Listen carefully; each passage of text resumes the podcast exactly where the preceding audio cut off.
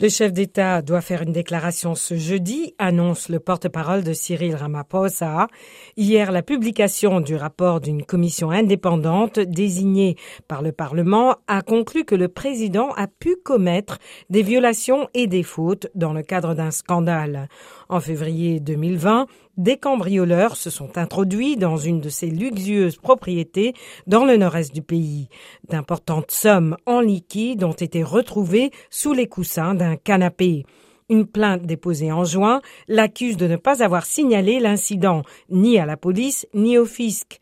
M. Ramaphosa nie mais le rapport remis au Parlement met en doute les explications données par le président sur la présence de plus d'un demi-million de dollars chez lui. Les conclusions de la commission ouvrent la voie à une procédure en vue d'un éventuel vote pour la destitution du président.